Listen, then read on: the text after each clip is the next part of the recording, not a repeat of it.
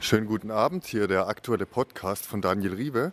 Ich laufe gerade durchs wunderschöne Freiburger Altstadtgelände. Sie hören vielleicht Nebengeräusche von Kirchturmuhren äh, und kleinen Bächle. Das ist hier so die Kultur in der Stadt.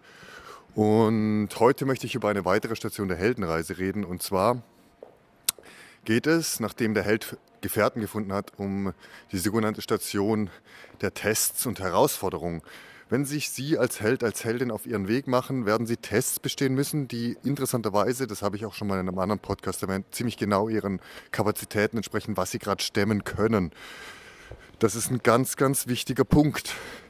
Und diese Herausforderungen spitzen sich zu, und zwar so, dass Sie wirklich ans Limit kommen, bis hin zu einem Punkt, der sich als die sogenannte dunkle Nacht der Seele zeigen kann. Das kann sich zeigen als Verzweiflung, als äh, Depression, als absolute Hoffnungslosigkeit. Diese Zustände sind in Menschen völlig, völlig, völlig normal und sind ähm, irrtümlicherweise in meinem Weltbild als statische pathologische Zustände definiert worden.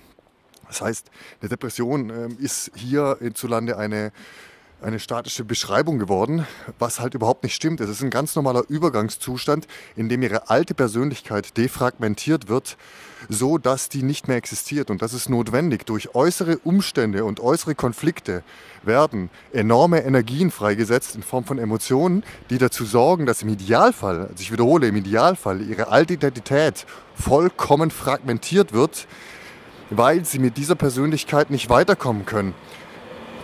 Und das ist notwendig. Das ist aber nur ein Übergangsstadium und kein Dauerzustand. Das kann sich aber wie ein starker Sterbezustand anfühlen. Und das spitzt sich aber zu. In der Regel kommt das nicht direkt, sondern wird sukzessive durch kleinere Herausforderungen, die fast schon wie maßgeschneidert auf ihr Leben sind, mehr und mehr eingespielt, wie in einem Film. Und dadurch ergibt sich auch irgendwann eine innere Einsicht. Und genau, das war's für heute. Grüße aus dem geräuschbereicherten Altstadtgelände in Freiburg. Ihr Daniel Riebe, ich wünsche Ihnen das aller, allerbeste für diesen Tag.